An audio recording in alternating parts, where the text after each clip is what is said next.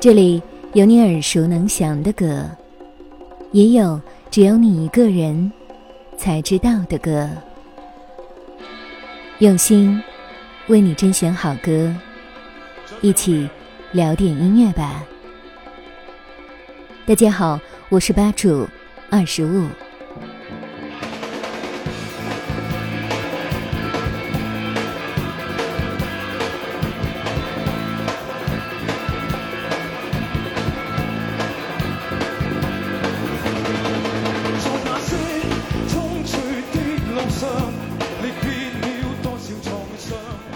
距离 Beyond 乐队主唱家驹意外逝世，已经过去了整整二十八年。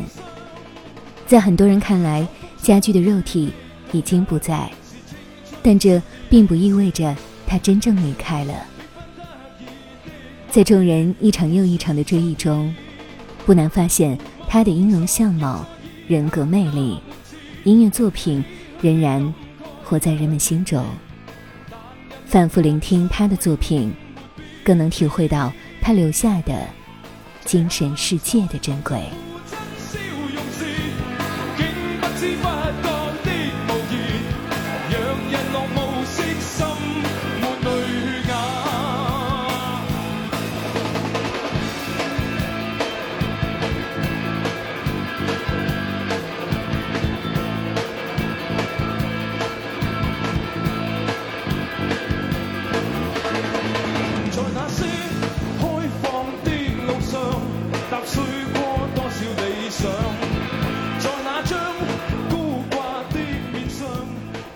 在 Beyond 乐队中，除了黄贯中承认自己小时候算是个叛逆少年，其他人从小到大基本没有他人眼中的不良行为。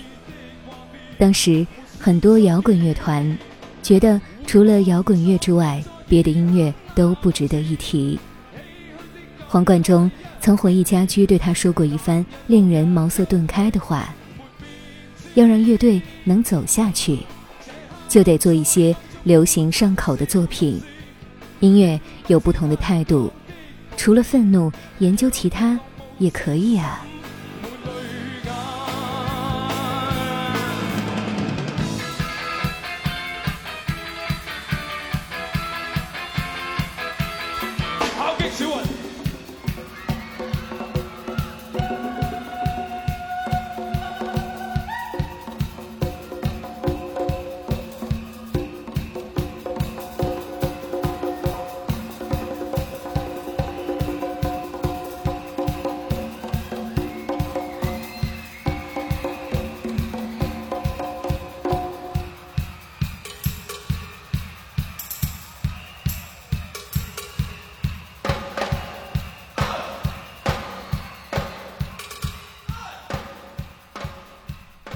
家驹愿意走进主流乐坛，但他似乎和外界关系很疏远。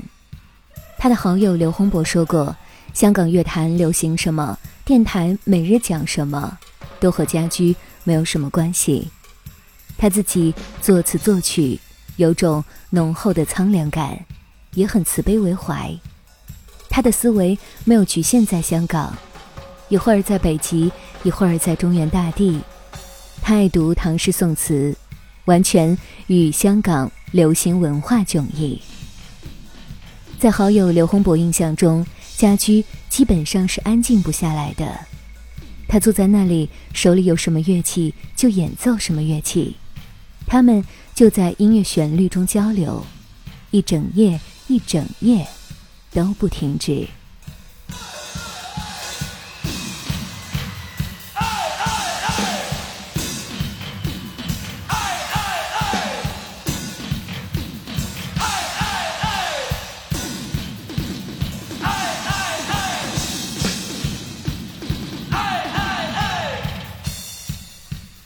很多人第一次听到大地，都是被他那一段吉他一下子吸引住了。他是香港非常优秀的吉他手之一，现在仍被许多玩乐队的乐手将他视为心中的偶像与启蒙老师。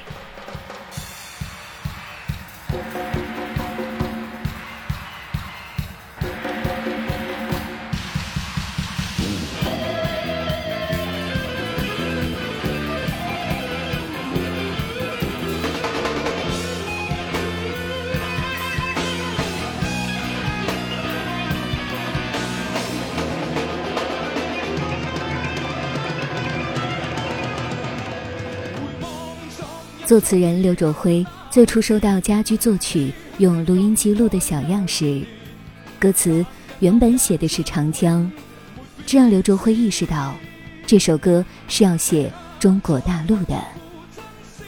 他随后说道，在情情爱爱的香港乐坛，具有家国情怀的大地显得很特别。旋律上口，乐队成员剪掉了标志的长发，整体形象更为积极向上，没有了地下的感觉。家居将以世界为家的情怀融入了他的音乐之中，香港束缚不了他。后来出名了，也没有改变这一点。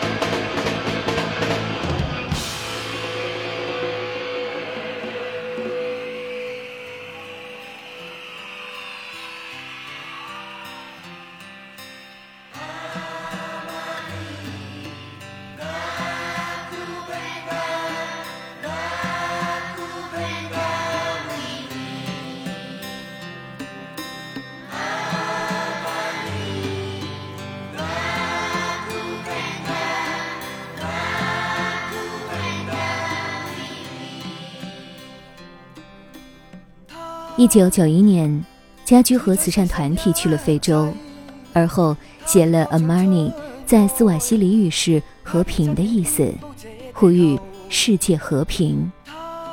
而他后来那首被广为传唱的《光辉岁月》，则是在听过黑人领袖曼德拉的故事后为此写下的歌曲。在歌中，他唱道：“可否不分肤色的界限？”愿这土地里不分你我高低。我用世界呼叫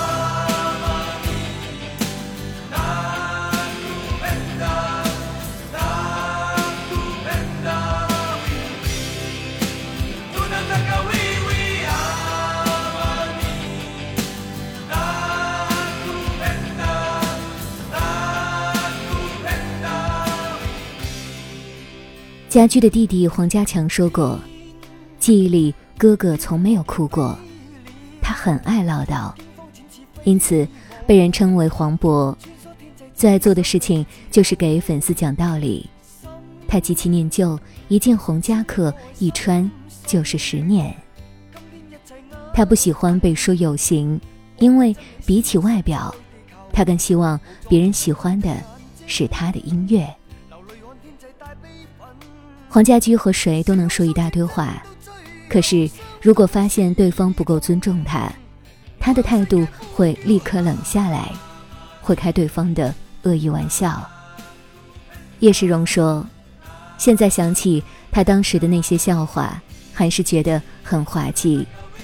不过他的话大多有道理，并不是空说说而已。自然而然的，家驹聚拢了一批玩音乐的人。”成了乐队的灵魂人物。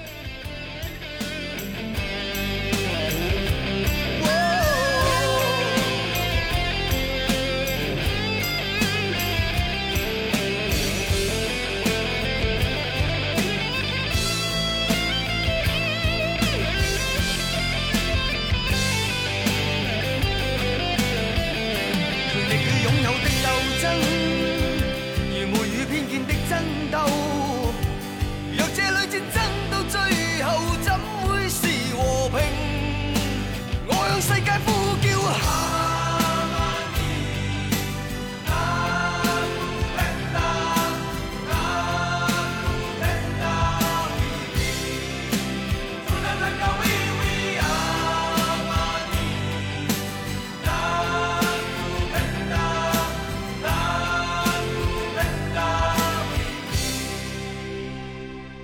说到家驹为什么成为乐队的灵魂人物，好友刘洪博说：“家驹就是天生的灵魂，天生的引领者。很多事情，他现在回忆起来说，都觉得是命中注定的，包括家驹在日本意外去世，他都觉得是天意。上天让他降临世间，带领一个地下乐队走向巅峰，直到今天还被乐迷以各种方式悼念，足以说明他们的影响力有多大。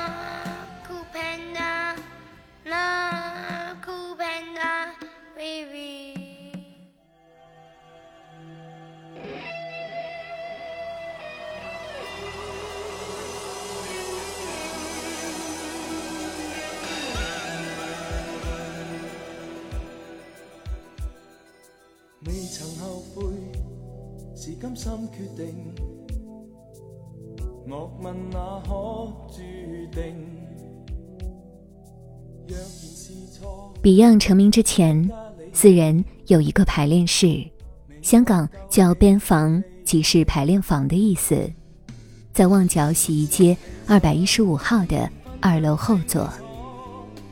当年世荣骗老爸要结婚，才得到家里这一处祖宅。楼很老旧，隔音很差，他们经常被人投诉扰民，几乎所有旺角的警察叔叔都拜访过这里。警察接到投诉上门，乐队安静了一会儿，结果忍不住又拿起乐器排练。警察这次坐下不走了，聊了会儿天，发现也喜欢摇滚。结果开始听他们排练了。因为穷，他们几个自己动手装修房间，没有经验，直接用手和水泥，手差点因此废掉。慢慢的，Beyond 有了乐迷蹲守在他们楼下，乐队点了外卖，等拿上来的时候，发现楼下已经有人付了钱。这批。蹲守在二楼后座的乐迷，成为了 Beyond 最初的，也是最忠实的一批支持者。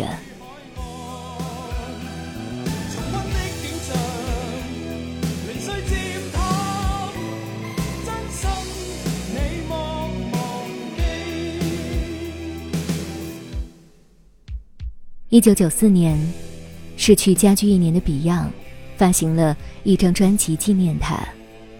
唱片名就叫《二楼后座》。他虽不在了，但他永远的活在了我们每个人的心里。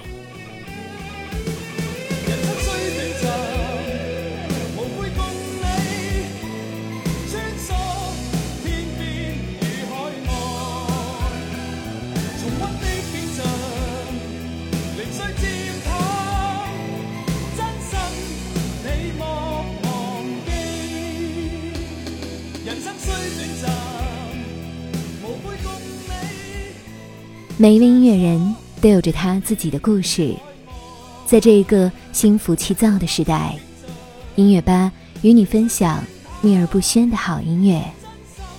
如果你也喜欢我们的节目，记得订阅哟。